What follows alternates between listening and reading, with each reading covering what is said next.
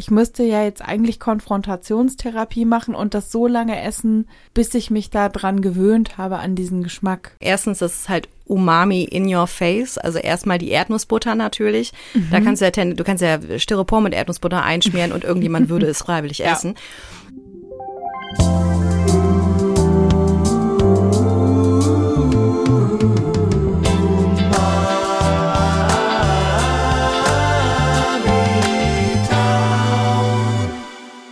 Herzlich willkommen zu Umami Town, der Podcast, in dem ihr in dieser Folge erfahrt, wie ihr mit Röstgemüse putzen könnt. Hallo Jule. Hallo liebe Anke. Ich habe Angst. Ich weiß. Angst und Respekt. Ich weiß. Ich und weiß. Vorfreude. Das sind meine gemischten Gefühle, die in meinem Körper gerade drin wohnen. Ich habe mir auch ein bisschen, ein bisschen Sorgen gemacht. Wir sprechen ja heute über ein Reizthema. Ähm, ich liebe das sehr und ich weiß, dass ähm, ich möchte dich sehr gerne auf meine Seite holen und ich gebe mir heute wirklich aller, aller, allergrößte Mühe, dich einzufangen und davon zu überzeugen, dass Sellerie ein fantastisches Gemüse ist. Ich bin ganz froh, dass wir das jetzt schon relativ früh in diesem Podcast machen, weil es dann als Thema nicht größer wird, als es sein muss. Weißt du, was ich meine? Ich finde, wenn wir das jetzt irgendwie so 30 Folgen vor uns hertragen, dann wird es irgendwann so ein großes äh, Schwert, was da so über uns drüber schwebt. Und es ist ja seit der Zwiebel ist es Thema. Es mhm. ist seit Folge 1 ist, ist die Sellerie-Angst Thema und ich ähm, jubel ja überall gerne ein bisschen Sellerie drunter und von dir kommt dann jedes Mal so ein mm, ich weiß nicht. Ja, also, deswegen, ähm, meine Mutter schneidet in der Rindfleischsuppe oft den Sellerie so groß, dass ich den dann gut und großflächig rausfischen kann. Das heißt, wir sprechen da aber auch über über eine Knolle, nehme ich mal an. Wir sprechen da über eine Knolle. Weil mhm. wir möchten ja heute, wir sind ja äh, große Food Aufklärungspodcast unter anderem. Wir möchten heute sowohl über Knollensellerie als, als auch, auch, über Staude sprechen, was nicht genau. das gleiche Gewächs ist. Nein. Also es ist nicht so, dass einfach die Staude das Grüne von der Knolle ist, sondern das sind unterschiedliche Pflanzen tatsächlich. Genau, ganz genau.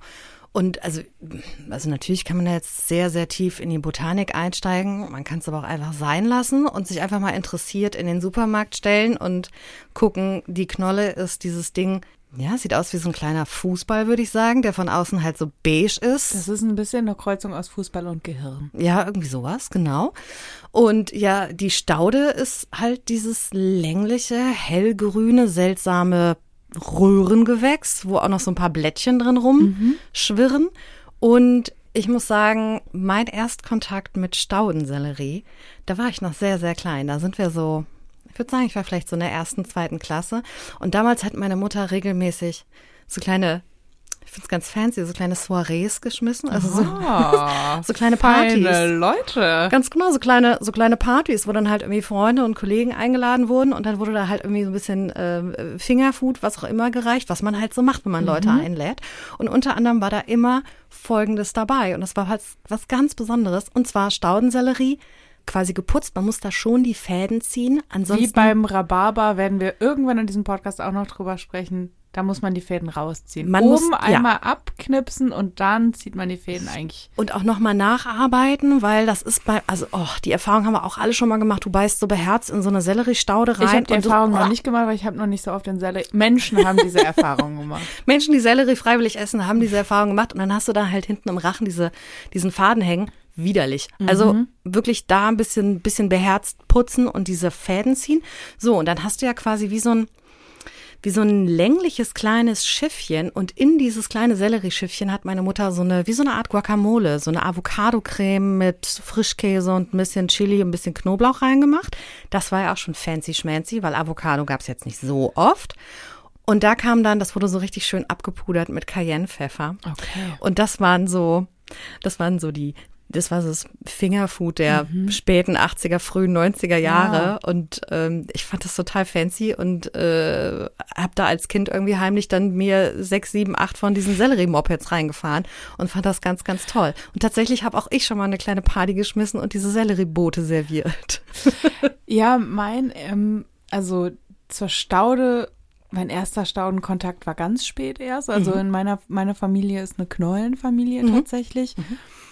Und bei uns gab es früher eben neben dem klassischen Suppengrün, wo wir später auch noch drüber sprechen, was eben in die Brühen reingewandert ist, worüber wir ja vor kurzem auch hier gesprochen haben, ähm, gab es Selleriesalat, Knollenselleriesalat. Und in meiner Erinnerung war das einfach roher Knollensellerie in Würfel geschnitten. Oh.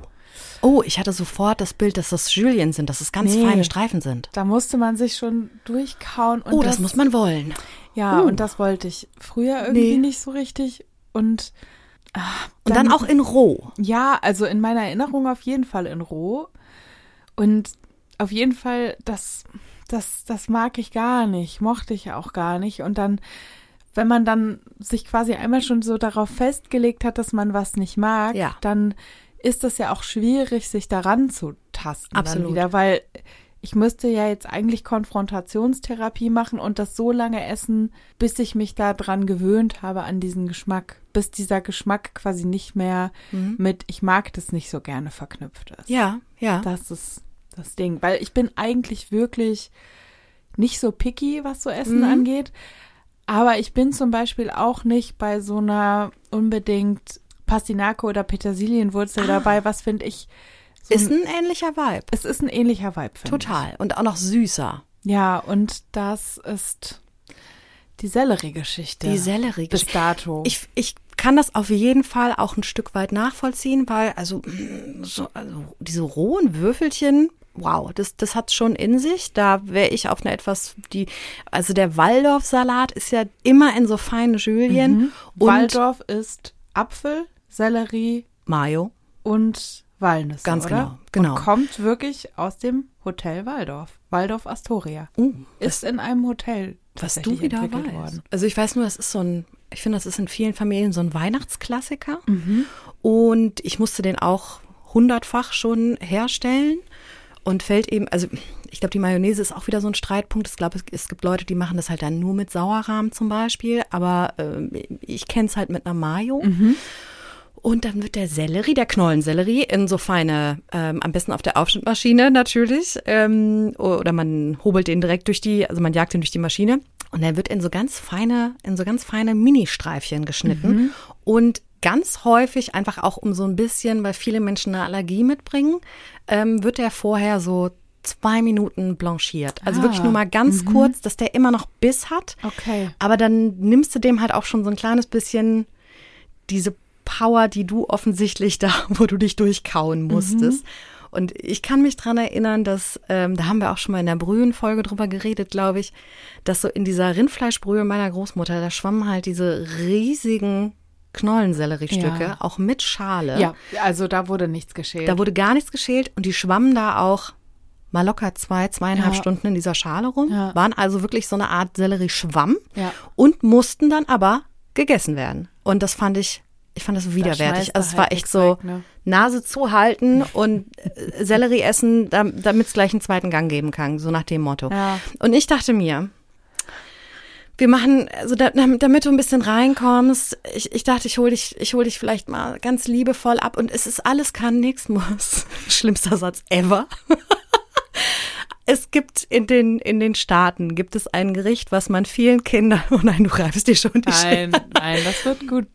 Äh, es gibt ein Gericht, was man vielen Kindern, ähm, das ist so ein typisches Picknickgericht. Und äh, das kriegen viele Kinder bei so Ausflügen mit äh, und das nennt sich Ants on a Log. Also Ameisen auf einem Baumstumpf, weil es ein bisschen so aussieht. Und das habe ich für dich vorbereitet. Okay. Und ähm, ja, ich reiche dir das jetzt einfach mal rüber. Kannst das auch ausspucken. Aber erzähl uns erstmal, was du siehst auf unserem kleinen Ameisenbaumstumpf. Ähm, also ein Sellerie, ein Staudensellerie äh, mit, ich denke mal Erdnussbutter, ne? Erdnussbutter und Rosinchen. Ganz genau, die Und die Rosinchen. Rosinen sind die Ameisen. Ganz genau. Und das gibt man halt Kindern, um denen, glaube ich, ein kleines bisschen Gemüse unterzuschummeln. Ja, dann bin ich mal gespannt, wie das bei mir klappt mit dem Ja. Schummeln. Ich weiß noch nicht, ob ich einen großen Bissen, ob ich so einen beherzten nehme oder einen kleinen. mhm. Mhm. Ganz interessant, mhm. dass man damit wirklich, glaube ich, Kindern sehr gut was unterjubeln kann. Ja klar, muss einfach überall dick Erdnussbutter draufschmieren und dann, ja, dann läuft weil das schon. die Erdnussbutter, Macht die- alles besser. ja, die verkleidet diesen Selleriegeschmack schon sehr gut. Ich sehe dich immerhin nicht würgen, also Nee, das, das ist für ganz mich ein überrascht, weil wirklich dieser, ich habe zum Beispiel letztens, ne, also manchmal denkt man ja auch so, bilde ich mir das jetzt ein, dass ich keinen Sellerie mag, ja, habe ich mich da vielleicht ein bisschen zu sehr reingehypt. Ich habe letztens ähm, eine Suppe gegessen und dann dachte ich die ganze Zeit, was ist da für ein Fehlton drin, also im Restaurant. Und dann habe ich irgendwann festgestellt, ah, guck mal, da ist ganz dünn gehobelter Staudensellerie drin. Ah. Und vielleicht war das jetzt auch einer, der besonders intensiv geschmeckt hat. Ich rieche das. Auch dieser, ne, ich habe den Sellerie dann schon in der Nase. Den riechst du sofort, ja. Total. Auch das ist es, was, wenn jemand Brühe kocht, was den ganzen Tag in der Wohnung wabert, Mhm. das ist der Sellerie. Aber finde ich jetzt überraschend machbar und wirklich so, dass ich so denke, ich habe tatsächlich auch Konfrontationstherapie versucht mit Sellerie. Ich habe gedacht, okay, komm, gewöhn dich an den Geschmack. Ich hatte so eine Saftphase, wo Mm. ich mir Säfte gekauft habe. Interesting. habe ich gedacht, ja gut, Karotte, Apfel, Orange und mach noch eine Selleriestaude mit rein, bitte. und selbst da war es dann so. Und hier muss ich sagen, vielleicht ist die Erdnussbutter, vielleicht bin ich bei den Ants on a Lock, vielleicht sind, sind die mein Baumstamm in, in, in die Welt des Selleries. Das wärmt mein Herz schon ungemein, weil ich, ich möchte nur zu diesem eigentlich ja Kindergericht, möchte ich noch zwei mini kleine Punkte sagen. Erstens, das ist halt Umami in your face. Also erstmal die Erdnussbutter natürlich. Da kannst du ja, ten- du kannst ja Styropor mit Erdnussbutter einschmieren und irgendjemand würde es freiwillig Ja. essen. Und das zweite ist, ähm, das hat man, glaube ich, auch gerade sehr gut gehört. Dieser Staudensellerie, der bringt halt immer diese unfassbare Frische noch mit. Ja, was aber total gut für die Erdnussbutter ja auch ist, ne? Weil die Genau, Erdnussbutter dir auch genau. schnell mal gerne das komplette Maul so auskleidet. Eben. Es ist ja auch gar nicht so einfach, eine gute Erdnusssoße zu machen, weil die so feist und fett und klebrig ist. Genau, und dann kommt dann halt so eine Sellerie. Und das, also ich finde, man kann da häufig auch mit so einer Gurke gegenarbeiten. Das ist so ein ähnlicher Effekt, dass Mhm. du halt einfach dieses, naja, die, die Amis und die Briten sagen da crisp zu. Also das Ja, ist so so, dieses, crunchy. ja, dieses, dieser, dieser frische Biss. Mhm. Also das, wie als würdest du in eine, in eine, in eine Gurke beißen. Ja. Mhm. Du hast einfach dieses Wasser, diese Frische. Und das ist einfach, ich finde, das ist ein total schönes Mundgefühl. Und das ist halt ganz häufig ein sehr, sehr guter ähm, sensorischer Gegenpol. Wenn du, Total. wenn du irgendwas, wenn du dir irgendwas zusammenbaust auf dem Teller und du denkst so, okay, ich hab süß, ich hab sauer, das ist irgendwie klebrig, hm, hm, hm, was brauche ich jetzt noch? Und dann brauchst du ja manchmal einfach so diese Frische. Mhm. Und das kann Staudensellerie, Knolle nicht, ganz klar. Nee, nee. Aber Staudensellerie kann genau das richtig, richtig gut. Ich finde auch Staude ist auch nicht unsexy. Der steckt ja auch in so einer Bloody Mary drin. Ne? Oh, man fühlt sich so fancy. Man fühlt sich ja so fancy.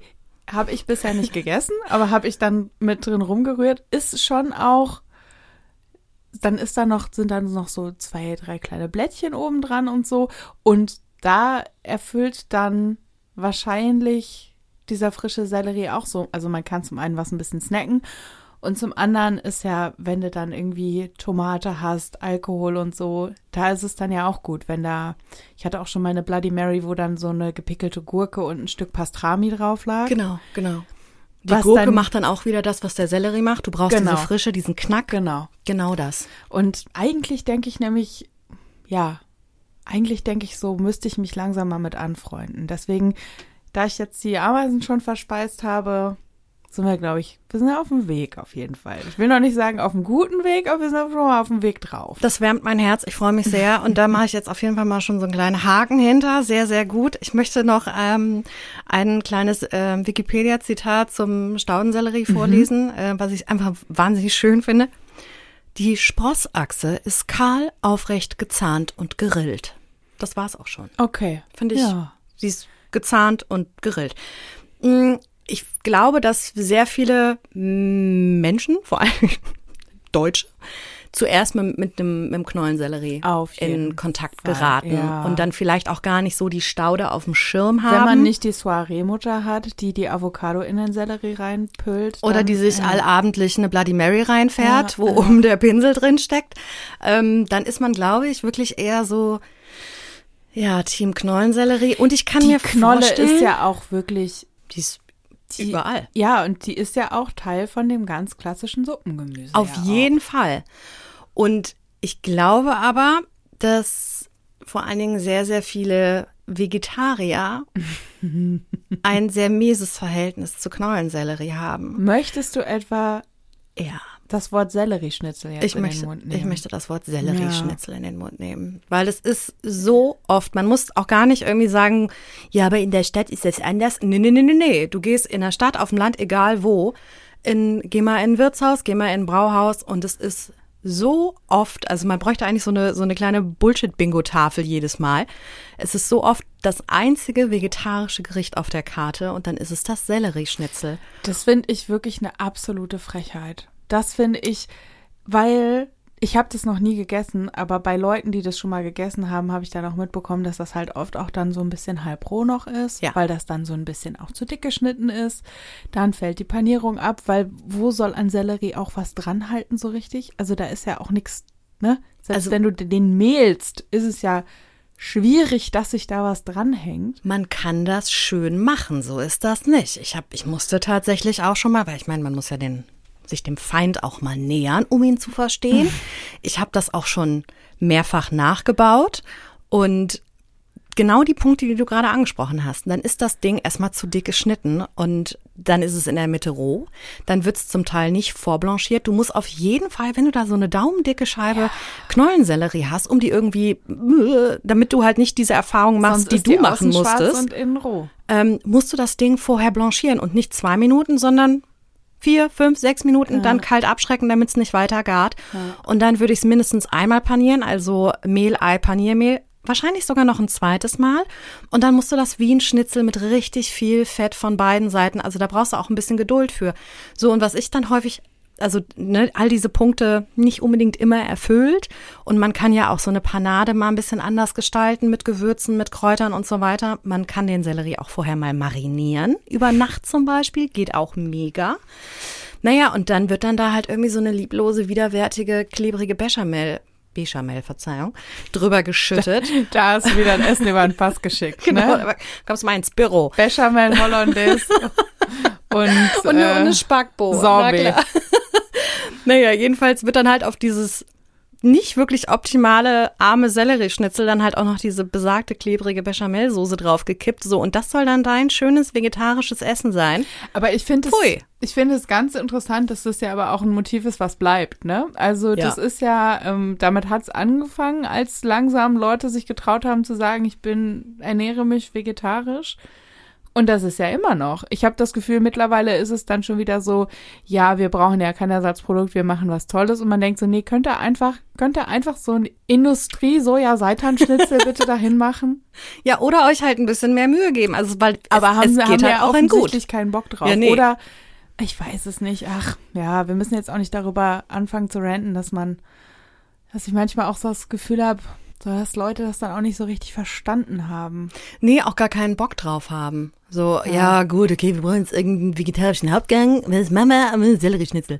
Und das ist halt auch, ja, irgendwie der falsche Vibe. Also es ist halt auch irgendwie billig. Naja, und deswegen kann ich verstehen, dass der Sellerie halt so ein, so ein Reizthema ist. Menschen haben halt diese Schnitzelerfahrung gemacht oder halt bei der Oma irgendwelche riesigen Schwämme aus der Suppe gefischt oder was auch immer.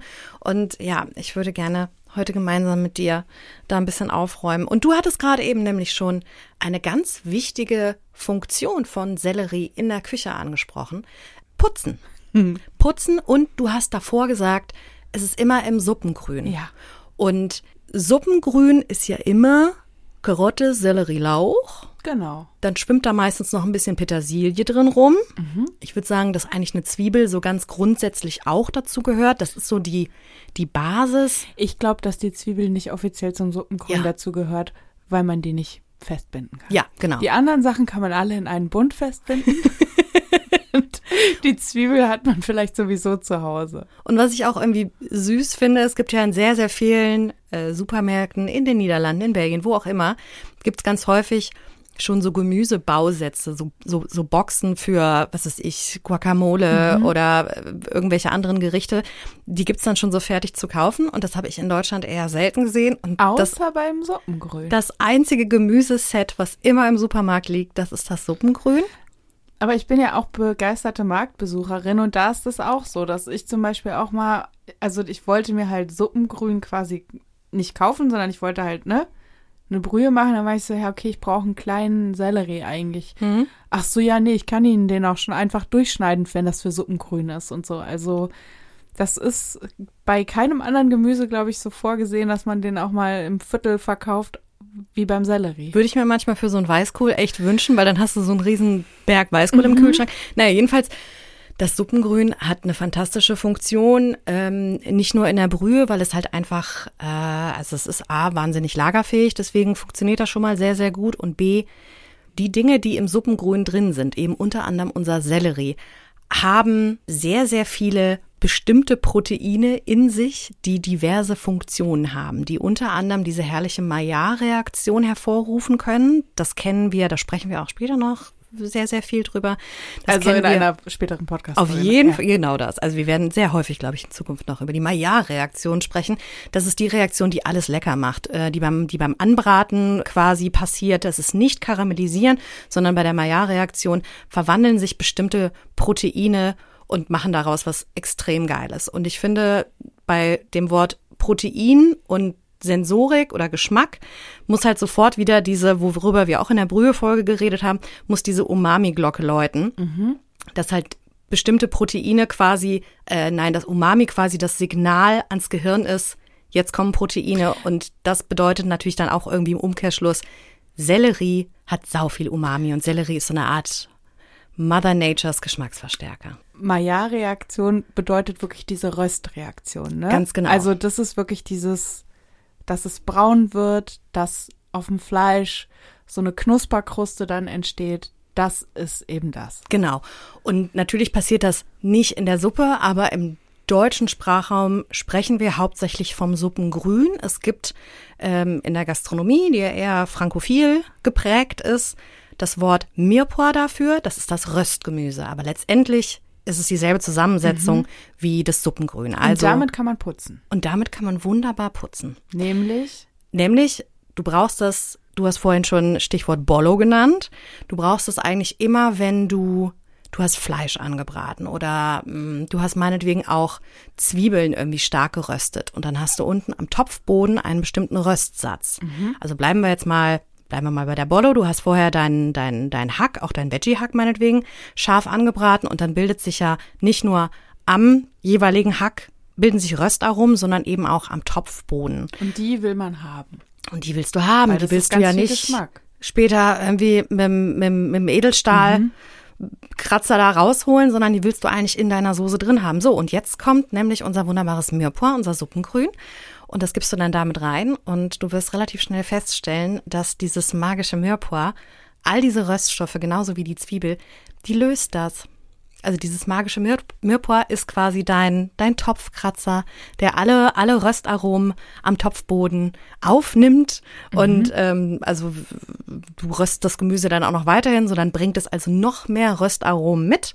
So, und dann löschst du das halt ab mit Rotwein, mit Brühe, was du auch immer vorhast. Mhm. Und das ist die magische Funktion, ähm, die Sellerie hat und die auch Menschen, die Sellerie nicht mögen, die kaufen trotzdem Suppengrün und hauen sich das entweder in irgendeinen Gemüseansatz, in irgendeinen Soßenansatz, ähm, in die Bollo oder aber in, in deine gute alte Brühe rein. Ja, da kenne ich tatsächlich auch einige, die sagen, ich kaufe nie Sellerie, außer ähm, ich mache eine Soße, ich mache eine Brühe, ich mache eine Suppe, weil da muss das rein für diesen runden Geschmack. Genau. Und dieser runde Geschmack entsteht dann, glaube ich, auch eben durch das Umami, was dann auch drin steckt. Ne? Genau, dieser, dieser runde Geschmack ist quasi das Umami und das entsteht letztendlich durch natürliches Glutamat. Mhm. Und ich weiß, wir werden eines schönen Tages auch noch die Glutamat-Folge machen. Wir werden hier noch MSG-Popcorn zubereiten.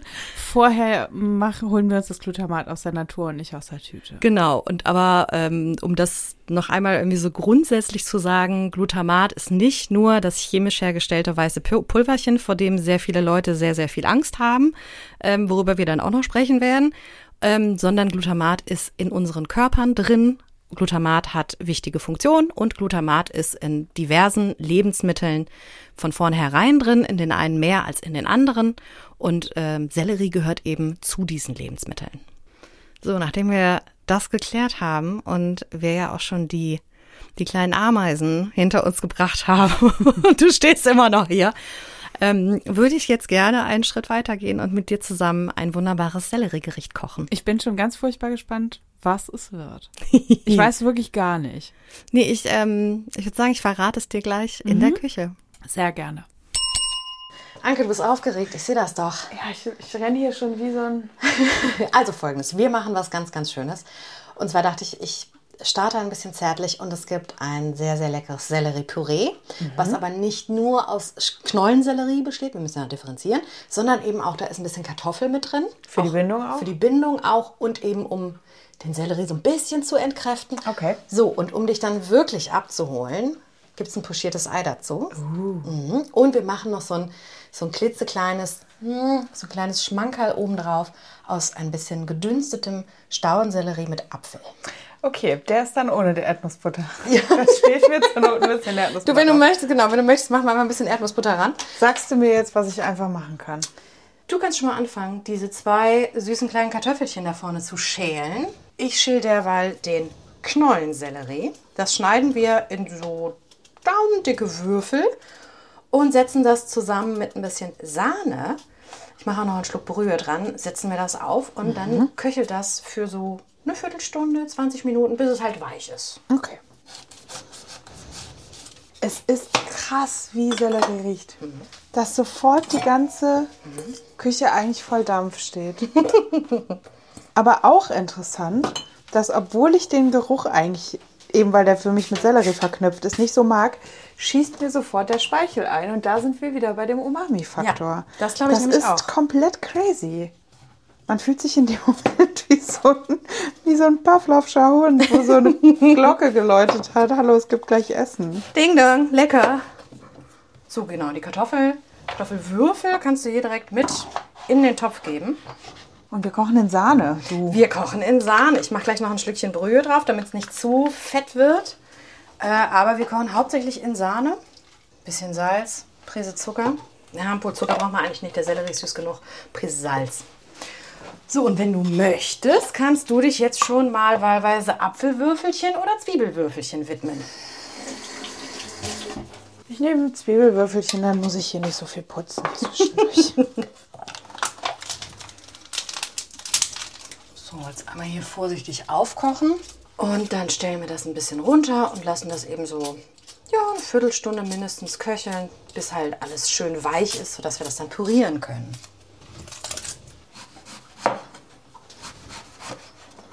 Also, während unser Sellerie-Kartoffelgemisch hier vor sich hin köchelt, können wir schon mal die kleine Schmelze machen.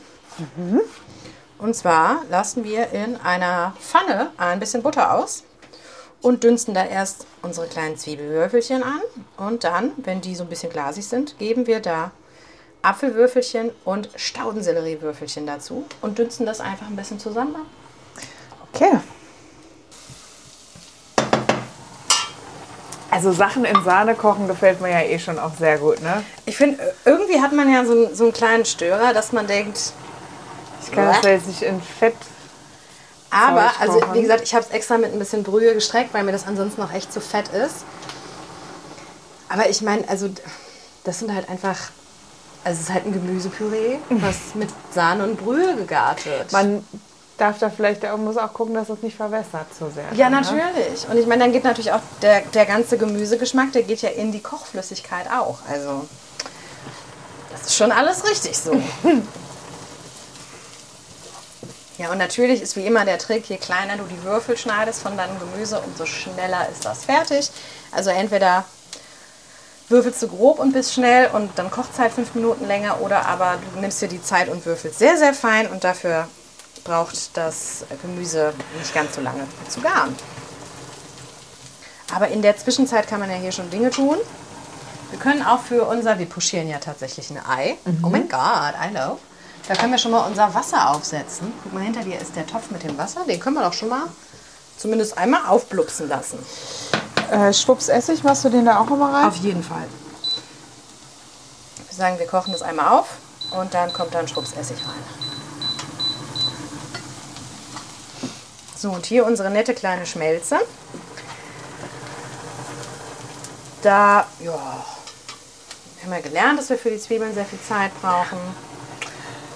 Das ist immer schade, wenn man es einmal öffentlich gesagt hat, weil dann muss man es auch tun. Dann muss man es durchziehen. Das ist ein sehr hoher sozialer Kontrollfaktor. Oh, und diese Zwiebel-Butter-Situation hier, die riecht ja schon wieder fantastisch. Ne? Mm. Ja, jedenfalls, ich würde dir gerne ein bisschen Crunch zu all dem Püree und das Ei hat ja auch eine gewisse Konsistenz äh, bieten. Und da wäre das naheliegende eine gehackte Walnuss. Ich habe mich jetzt spontan mal für ein paar Kürbiskerne entschieden, auch lecker. Und entweder auch super gut in der fettfreien, fettfreien Pfanne rösten oder im Backofen ein bisschen rösten. Das gilt für Kürbiskerne genauso wie für alle anderen Nüsse, um einfach ein bisschen Aroma rauszuholen. Oder aber wir schmeißen die, wenn unsere Zwiebeln soweit sind, schmeißen wir die Kürbiskerne hier einfach mit rein und braten die auch ein bisschen mit der Butter an. Du, ich sag mal, eine Butter schadet so einer Nuss auch nicht, ne? Nee, nee, also da machst du nix.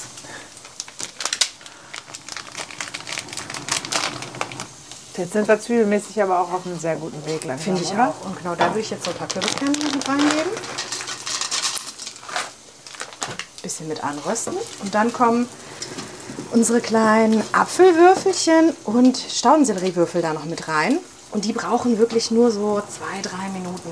Und wenn wir jetzt hier ähm, statt äh, der Kürbiskerne den, die Walnüsse gehabt hätten, dann wären wir ja ganz klassisch auch bei der Waldorf.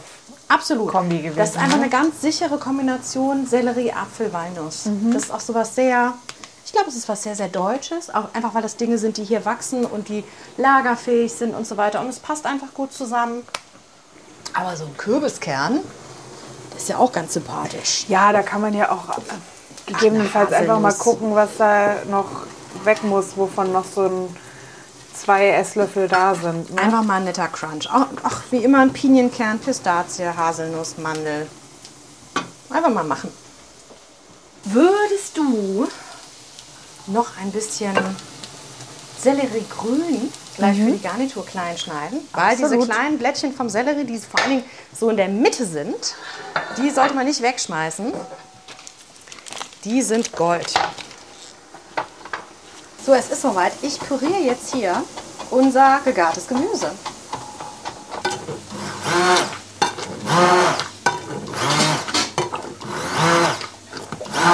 So, das schmecken wir jetzt ein bisschen ab. Salz, Pfeffer, Prise Muskat finde ich ganz schön. Weil dann sind wir hier schon kurz vor knapp. Pochieren wir jetzt gleich noch unser Ei.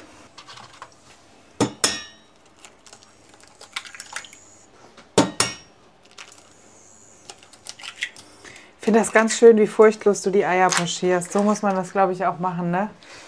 Sagst immer wieder, man darf Keine großen Tricks, Man darf vor dem, vor dem Ei und auch vor dem Hefeteig keine Angst, oder man darf sich die Angst nicht anmerken lassen. Ich glaube, das ist es viel eher. Genau, wir werden natürlich, ich glaube, wir werden mehrere Eierfolgen machen. Da bin ich mir sogar sehr, sehr sicher. Und da werden wir, ich glaube, wir werden das ein oder andere Ei pushieren. Ja. Weil da haben viele Leute Angst werden vor, dabei ist es gar Tricks- nicht so, Werden wir auch ein paar Tricks ähm, Ja. ausprobieren es vielleicht ist gar auch. nicht so schlimm, wie man immer denkt. Sieht aus wie ein süßer, kleiner, leckerer Gang. Ja, ne? So, da kommt jetzt gleich noch hier in dieses kleine Püree-Bettchen kommt jetzt gleich noch das pochierte Ei rein. Und dann geht's eigentlich auch schon los. Dass ich mal so scharf darauf bin, in einen Selleriegang meinen Löffel zu versenken, Jule, hätte ich auch nicht gedacht. Ich freue mich sehr. Fange ich jetzt mit einem ganzen Bissen an oder mit einem... Also ich steche erstmal ins Ei. Ich gucke erstmal, dass das Ei da ein bisschen, so ein bisschen was rausläuft in dieses Püree rein. Das ist jetzt mein Plan. Ja, ich, ich mach mal Püree pur. Oh, wow. Oha. Hohoho. Hier laufen Dinge. Manchmal frage ich mich, ob ich mir einfach auch ein bisschen angestellt habe. mich ein bisschen, mir ein bisschen zu gut gefallen habe. Ich deinem kleinen Gesicht in etwa an, dass du möglicherweise diesen Teller magst? Dass du möglicherweise dieses Selleriepüree gerne isst? Ja, der Apfel, der ist, es macht tatsächlich so ein bisschen wie so eine Gummibärchenhaftigkeit auch gefühlt. Also wirklich, ne? Diese Süße, die da dran ist. Und diese Fruchtigkeit auch. Und jetzt muss ja mal alles bisschen her. Man hat so was wohlig cremiges von diesem Püree. Ich finde, das ist so was sehr winterlich Wärmendes irgendwie, das mag ich. Und dann hast du halt so ein bisschen dieses Fruchtige und auch ein bisschen wieder diese Frische vom Staudensellerie oben in dem, in dem, in dieser kleinen Schmelze drin. Die Kürbiskerne machen das, was sie sollen. Und da natürlich jetzt einfach so ein Ei drauf. Ich find's super. Ich mag's sehr, sehr gerne. Ja, also ich frage mich manchmal, ob ich vielleicht einfach auch oft nicht so geilen Sellerie gegessen habe oder so. Weil immer wenn ich jetzt kurz denke beim Schmecken, mm, da kommt das, was ich nicht mag, hört es eigentlich schon wieder auf. Also. Das wollte ich hören. Mhm. Das wollte ich hören. Ja, ich mache einen Haken dran. Yay. Fabelhaft. Ich wüsste jetzt nicht, ob ich mich sofort trauen würde, einen kompletten Sellerie mal in den Ofen zu schieben und wie so einen ganzen gebackenen Blumenkohl einen ganzen gebackenen Sellerie zu machen. Aber dass mir wohl mal vielleicht eine Sellerieknolle ins Püree wandert, das kann ich mir vorstellen. Oder? Und du kannst ja dann auch wirklich ganz zart dosieren. Also du kannst ja wirklich mehr Kartoffelanteil machen als Sellerie und ich dann Wir so ein waren bisschen, jetzt ungefähr bei halbe halbe, glaube ich, ne? es ist schon ein bisschen mehr Sellerie, eher so Okay. zwei Drittel, ein. Drittel, aber du kannst es letztendlich bauen, wie du möchtest. Natürlich immer so im Hinterkopf behalten, dass die Kartoffel einfach mehr Stärke mitbringt. Auch gerade, ich habe da gerade freudestrahlend einen Pürierstab reingehalten. Das würde ich bei einem sehr hohen Kartoffelanteil zum Beispiel dann nicht mehr machen, weil, Weil es gerne dann schleimig ausschleimt, Genau, genau. es wird so richtig tapetenkleistermäßig. Es soll Leute geben, die das mögen, mag ich nicht. Jedenfalls, Sellerie kann man locker pürieren. Und dann kann, kann man sich ja so ein bisschen rantasten, wie viel Sellerieanteil man da so haben möchte. Ich möchte mich jetzt hier neben dir aufs Sofa setzen, das aufessen und dann mit dir noch über Sellerie in der Spitzengastro sprechen. Lass uns das genau so machen. So, ich fühle mich leicht gesättigt und ein, äh, ein, ein bisschen beklebt, ehrlich gesagt.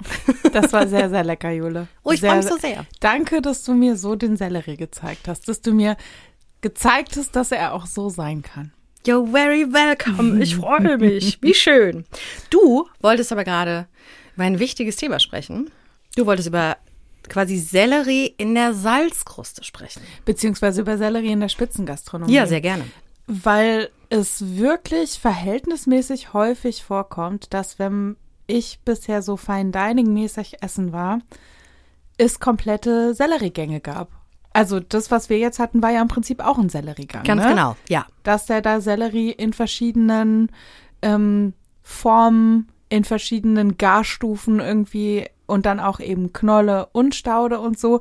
Und das war äh, zwischen meinem Freund und mir teilweise auch wirklich so ein Running Gag. Na, wird der Selleriegang wieder kommen? Oh, wie evil. Und ähm, das finde ich ganz interessant. Also zum Beispiel erinnere ich mich auch, dass ich mal irgendwo auch so als kleines Prädessert ein Sellerie-Apfelsorbet schon mal hatte, ne? was dir dann irgendwie so Pellet Cleanser wird es dann ja auch genannt, ne? Was Ja. sich einmal quasi auskehrt. Genau, Genau. was zwischen dem Zwischengang und dem Hauptgang ja, serviert wird. Genau. Mhm. Das ja.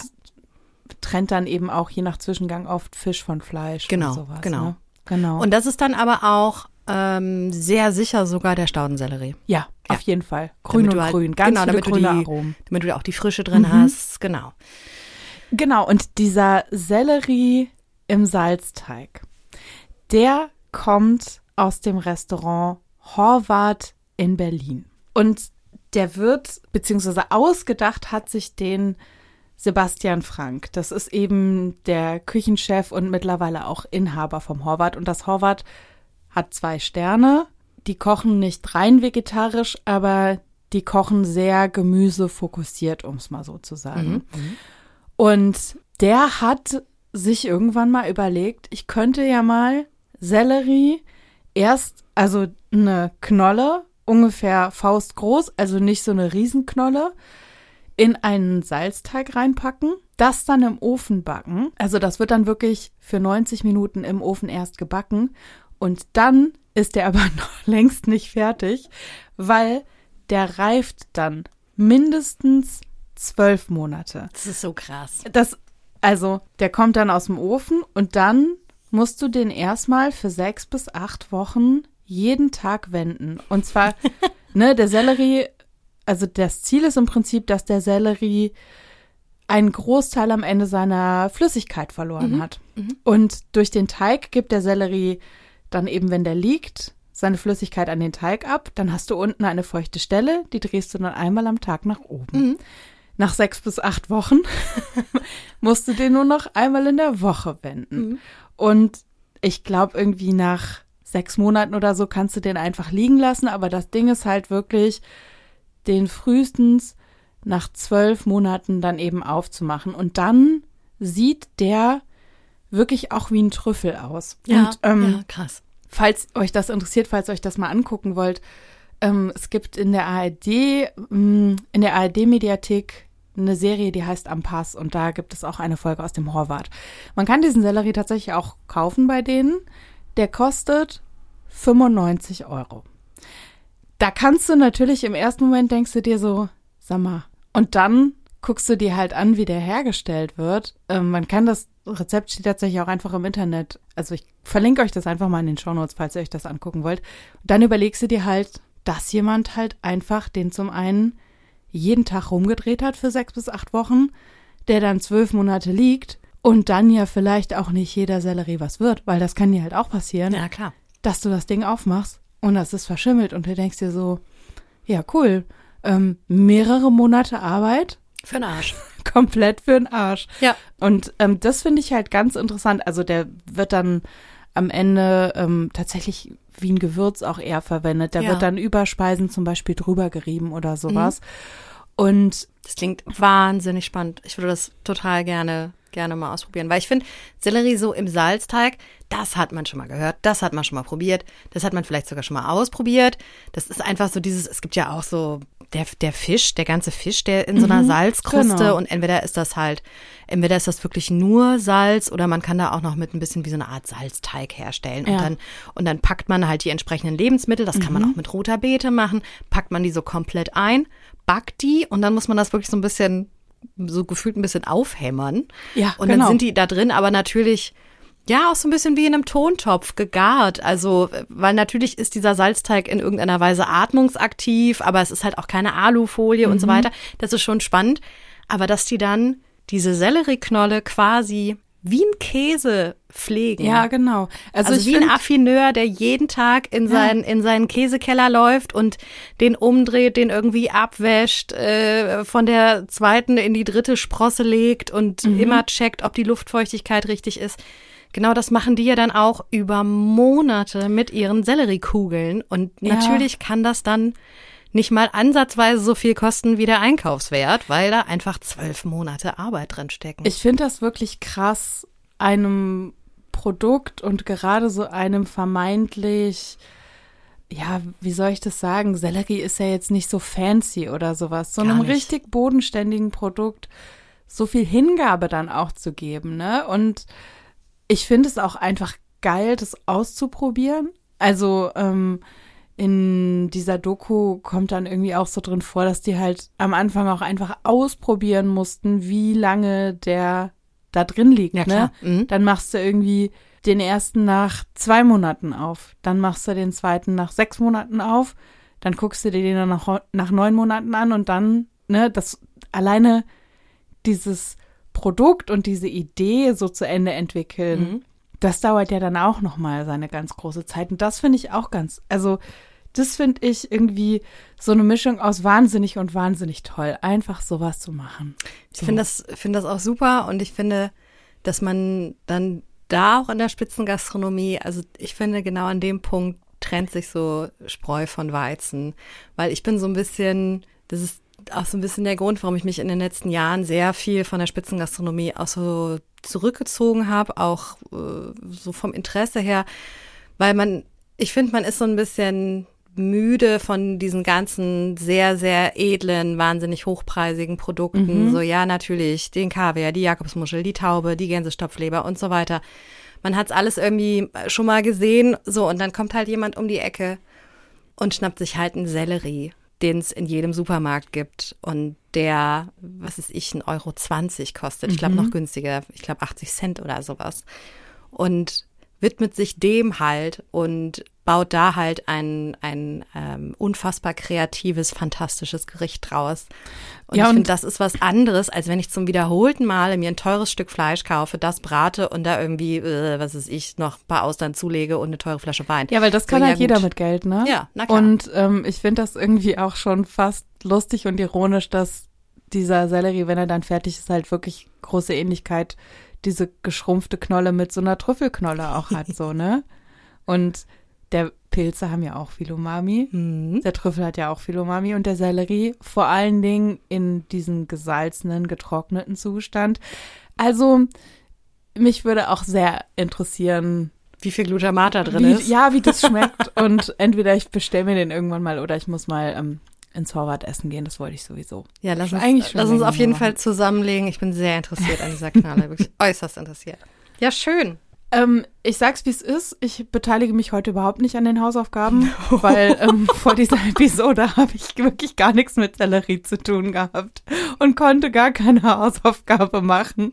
Deswegen gebe ich das hiermit ganz vertrauensvoll in deine Hände, Jule, dass du hier mal die kleine Snack-Exercise jetzt unseren Leuten mitgibst. Das werde ich machen und ähm, ich, es war ja auch mein Ziel, dich vor allen Dingen ins, ins Team Sellerie zu holen. Naja, und also ich meine, mit den ersten zwei kleinen Gerichten habe ich es geschafft. Mal gucken, ob dich Snacksercise, ob dich unsere kleine Hausaufgabe auch überzeugt. Und zwar habe ich mich für was einigermaßen Simples entschieden. Und zwar jeder hat ja, also nicht jeder, aber viele Menschen haben ja so einen so einen schnellen Tomatensalat, den man sich mal eben so zusammenschnibbelt. Oder bei mir ist so ein, so ein Basic-Salat ist so ein roher, gehobelter Fenchelsalat mit Orangenfilets und ein paar Oliven drin zum Beispiel. Oder äh, eine Dose weiße Bohnen auf und da ein paar Oliven, ein paar Kapern und ein paar getrocknete Tomaten, ein bisschen Feta-Käse rein, Vinaigrette dran, fertig ist der Lack.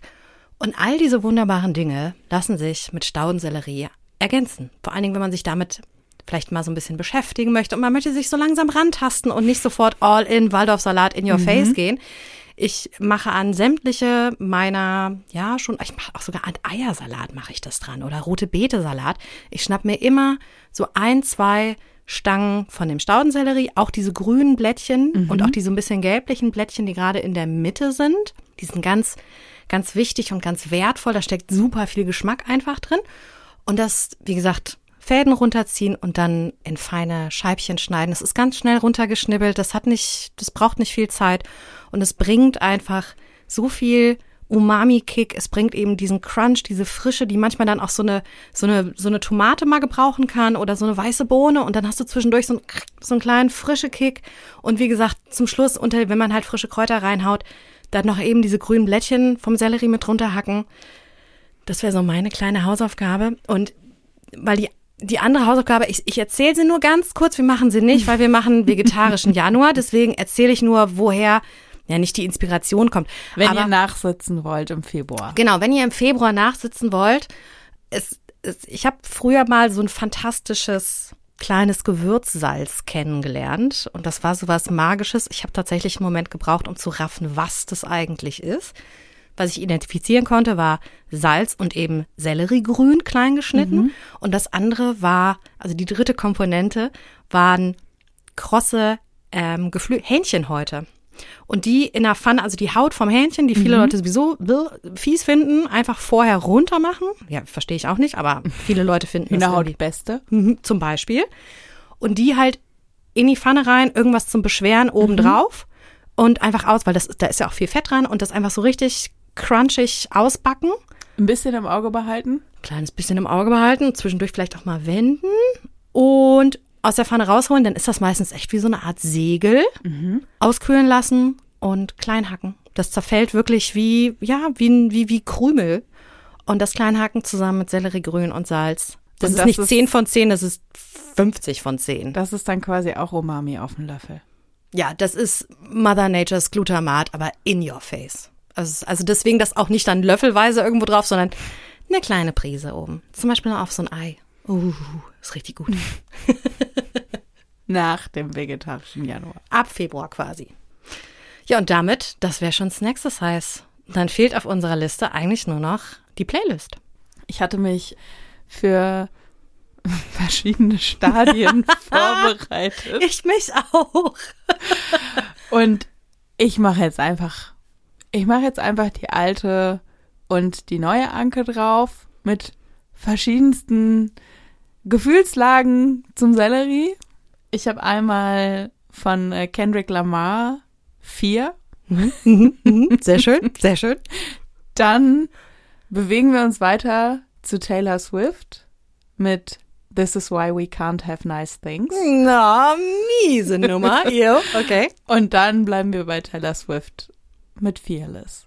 weil jetzt fühle ich mich ganz fearless dem Sellerie gegenüber und denke, wenn du mir noch fünf Sellerie-Gerichte kochst, dann wird das was. Danke, ich embrace das wirklich sehr. Ich bin in eine ähnliche Richtung gegangen. Also offensichtlich hat so jeder seine Ansichten zu Sellerie musikalisch umgesetzt. Und ich habe mich für Ulala von, von Goldfrapp entschieden. das ist ein Banger und da passt es gut zusammen. Und das andere ist, weil ich nicht wusste, wie es heute ausgeht, Dancing on My Own von Robin. Ja, guck mal.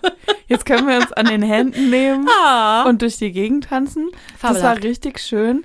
Und richtig schön, Leute, dass ihr uns wieder zugehört habt wenn ihr jetzt gleich nichts anderes zu tun habt, wenn ihr irgendwie auf dem Weg in den Supermarkt seid, zum Sellerie kaufen, könnt ihr kurz uns eine Bewertung geben. Spotify, Apple Podcasts, mittlerweile wahrscheinlich auch andere Podcast-Anbieter. Oder ihr erzählt einfach Leuten, dass es uns gibt.